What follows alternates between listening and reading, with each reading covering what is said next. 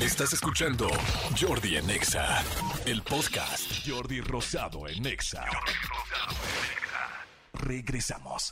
Seguimos, seguimos aquí en Jordi en Exa. Dice, buenos días, escuchándolos aquí desde San Felipe de Jesús. Vamos por Ecatepec, soy Luis Enríquez. Gracias, Luis. Dice, hola, Jordi, saludos de Paola de Puebla. Estamos aquí escuchando, gracias.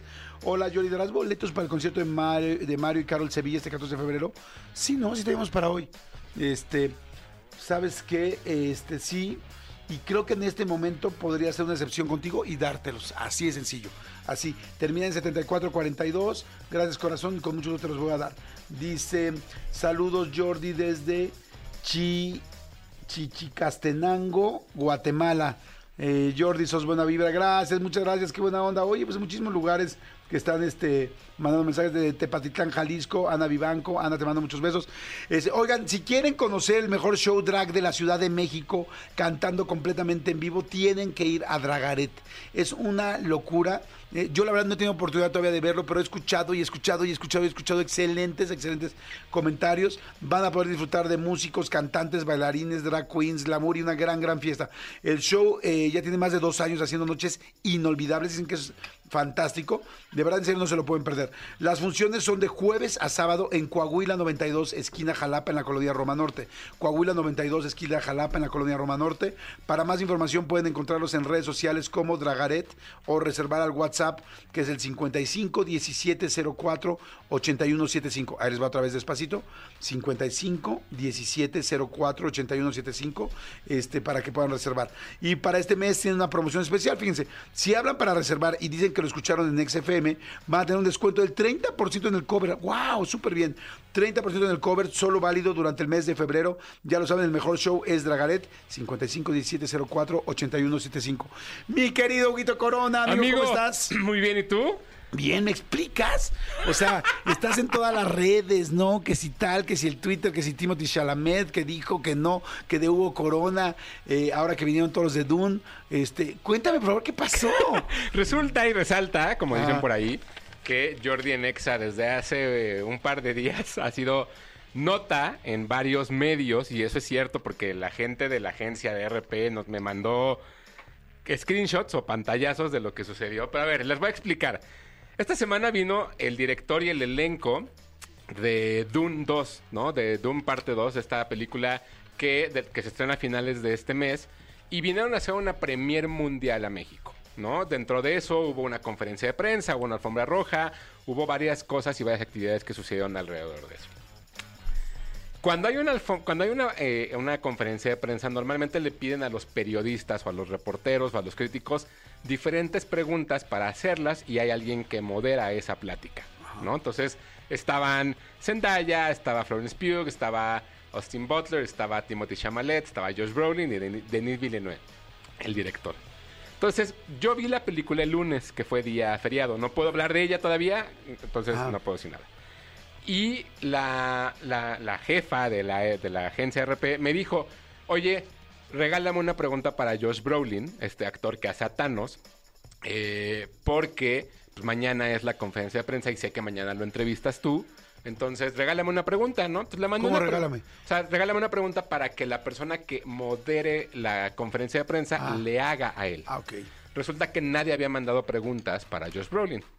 Entonces le dije, sí, claro, ¿no? Le mandé una pregunta y la pregunta básicamente es, eh, él, él es un soldado dentro de la película. Entonces mi pregunta era, eh, todos los personajes en la película se mueven por el poder o por el amor, pero tu personaje al ser un soldado no puede tener ninguna de las dos. Que lo mueve. Y ya, Ajá. sencilla, tranquila.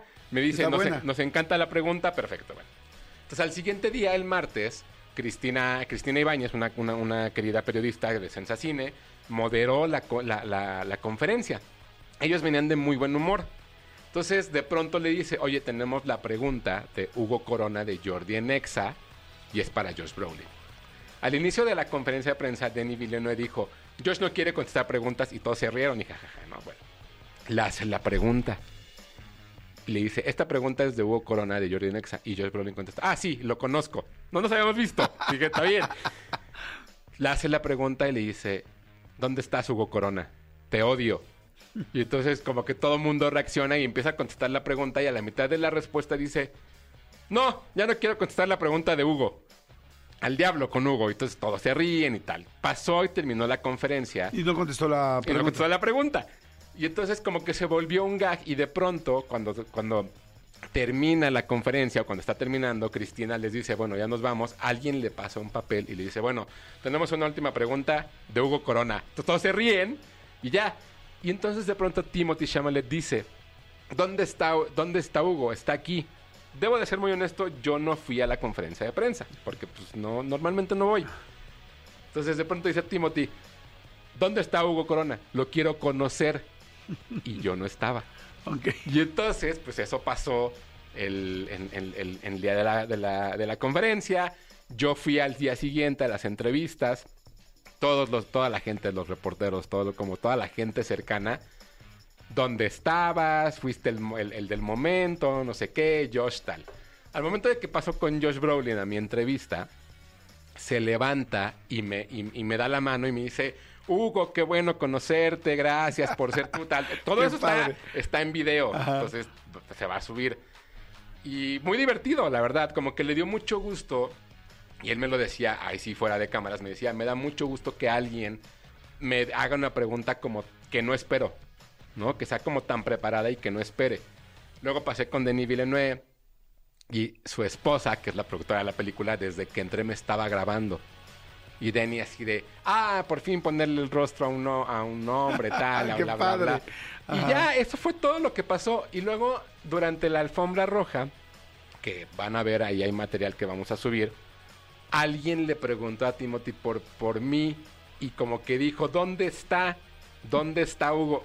Yo ta- tampoco fui a eso. Y ya, eso fue todo lo que sucedió. Pero estuvo, estuvo muy bueno. Todo a raíz de una buena pregunta. Sí. Que además ellos bromearon con ella y después se hizo un rolling gag. Pero la pregunta era buena. Realmente a mí Sí. se me hace muy buena la pregunta. Sí, la verdad que yo creo que también era muy buena, y todo el mundo me dijo, pero bueno, eso fue lo que sucedió. Entonces, en mi Instagram, en Hugo Corona, pueden ver este, parte de lo que sucedió de eso, ¿no? Porque lo, lo- lo he posteado, la verdad es que me, me- me divierte muchísimo que Thanos me odie. claro, ¿no? ¿Sabes?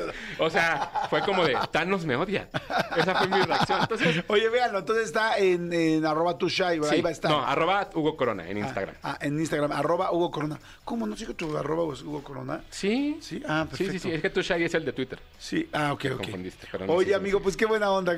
Y bueno, ya platicarás de Dune la siguiente semana que puedas eh, En- platicar, en- sí, cuando final- acabe el embargo. Ajá, a finales de mes platico de ella, pero las entrevistas las voy a subir la próxima semana. Bueno, no. Una la voy a subir la próxima semana y otra dentro de dos, porque la próxima semana tenemos entrevista con Dakota Johnson. Ah, perfecto, buenísimo. Lo sé. Lo sé. Hijos. Lo hiciste, lo soplaste. Oye, Sí. que tenemos eh, poquito tiempo, me están diciendo, ¿qué tenemos Sí. para este fin de semana? Rápido, tenemos eh, el estreno de Argyle, una película que estrenó en cines la semana pasada, es la nueva película de Matthew Bond, la cual habla de una chica que escribe un libro de agentes eh, secretos que de pronto se dan cuenta que este libro parece que tiene la verdad y están buscando un aparato que va a cambiar la digamos la industria de las armas nucleares. De pronto se dan cuenta que lo que ella escribe es hacer realidad y entonces dos bandos diferentes intentan atraparla y tenerla. La verdad es que Matthew Vaughn es un director bastante interesante. Él es el que ha hecho Kingsman, hizo las primeras de X-Men First Class. Eh, es alguien que es muy bueno, pero sí siento que la película se alarga muchísimo. Ok. Sí dura como, sí de pronto te cansa, pero tiene un humor muy particular. Es una película que sin lugar a dudas no es para cualquiera porque el humor es muy extraño. Eh, hay cosas inverosímiles todo el tiempo sucediendo, pero vale la pena para pasar el rato. Yo creo que Argyle es una película que puede funcionar para una franquicia. Ya veremos qué sucede. Está en cines, tres coronas. Tres coronas. Argyle. Así es.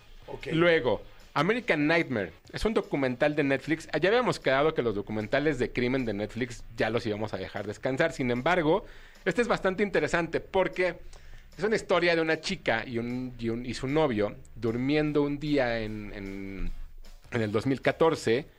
Se despiertan y resulta que están secuestrando a la chica. Y le dicen a él, no te muevas, todo está bien, todo va a estar bien, tú tranquilo. Nada más no, no te muevas. No te muevas. Lo duermen. La chica desaparece. El chico tarda 12 horas en despertar porque lo duermen. y se tarda un poco en dar aviso a las autoridades. Cuando da aviso a las autoridades, se convierte en el sospechoso número uno. Y de pronto, tres días después, la chica reaparece. Y entonces todos los medios dicen, nos está engañando, es una trampa. Y de pronto todos se dan cuenta que parece una película que hizo David Fincher que se llama Perdida. Gone Girl. Y entonces cuando se dan cuenta que todos estaban equivocados y se vuelve un asunto mucho más grande poco a poco. Ok. Porque el crimen ¿Esto es resulta- ficción? No, es un, es un documental real. Resulta que a la chica la secuestran, la violan, la torturan un poco y la sueltan como si nada. ¿Qué sucede? Porque nadie pidió di- re- rescate, no hubo, no hubo más allá. Entonces lo empiezan a, a- como a resolver y la historia de verdad es terrible. Todo lo que sucede. Pero es un documental de tres capítulos, cada uno de una hora. La verdad es que vale mucho la pena que lo vean. American Nightmare está en Netflix. Cuatro coronas. Se oye impresionante, ¿eh? Sí. Qué cañón, no había pensado en esa posición. O sea, normalmente cuando hay una violación es como ese momento y punto. Pero que secuestren para hacer algo tal, para que no pidan nada y luego regresen a la persona, está... Está fuerte. Digo, seguramente pasará en muchas ocasiones y quizás Sí. no es algo que sepamos tan a menudo, pero está, está muy interesante. Está, está fuerte, entonces ese lo encuentran en Netflix. La verdad es que vale la pena muchísimo. Perdón, y por último, esta sé que no la vas a ver. Me encantaría que lo hicieras. Ajá. Es una película que se llama La mesita del comedor. Suena ridículo el nombre, Ajá. yo lo sé, pero bueno. La mesita del comedor es una película española que está en la Cineteca Nacional y que en, en- en otros circuitos de cine independiente. Y es una película que habla de un matrimonio que acaba de tener un bebé y que a él le toca decidir comprar una mesita del comedor, que, es una mesa de centro. Ajá. Se va por la mesa más fea que se puede encontrar para molestar a la esposa y la compra. Cuando la compra, algo sucede que sus vidas cambian por completo. Es una película de terror Ok. contenida, porque ¿qué quiere decir contenida? Todo sucede en una sola locación, son pocos personajes, pero hay algo que sucede que les cambia la vida por completo y entonces es él intentando cu- cuidar ese secreto que sucede. Ok. Una película de 90 minutos que mientras menos sepan, porque eso es lo interesante, mientras menos sepan es lo mejor. Pero es una película que yo creo que, sin lugar a dudas, retoma, por ejemplo, la cuerda de Alfred Hitchcock o aquellos cuentos de Edgar Allan Poe donde se esconde un corazón en un lugar que late y todo eso. Es una película bien interesante, bastante entretenida. Es divertida porque sabes qué está sucediendo, pero es de terror todo lo que sucede alrededor de ella. Creo que es de lo mejor que he visto este año hasta ahora. ¿En serio? Aunque, es del año pasado, sí Ajá. creo que vale mucho la pena. Yo apenas la pude ver el día de ayer. Está en Cineteca Nacional, cuatro coronas y media. Oye, ¿y va a estar después? ¿Sabes si va a estar después en alguna plataforma? Yo esperaría, la verdad es que esperaría que alguien la compre, porque, híjole, verla en casa debe de ser horrible. O sea, horrible la experiencia de todo lo que sucede. No lo había pensado hasta ahorita. O sea, porque en la sala, pues sí, el comedy de sí, jijiji, jajaja, y que volteas y platicas, pero en casa debe de ser horrible verla ahora que lo pienso. Ok, bueno, pues busquen a la mesita del comedor. Excelente, excelente este, propuesta. Entonces, Ar- eh, Arguile 3, American Nightmare 4, que el documental en Netflix, y la mesita del comedor 4 y medio. Sí. Buenísimo. ¿Dónde te seguimos, amigo? Ah, me siguen en arroba tushai, 2SHY Twitter? en Twitter o en X. eh, Hugo Corona. Escúchanos en vivo de lunes a viernes a las 10 de la mañana en Exa FM 104.9.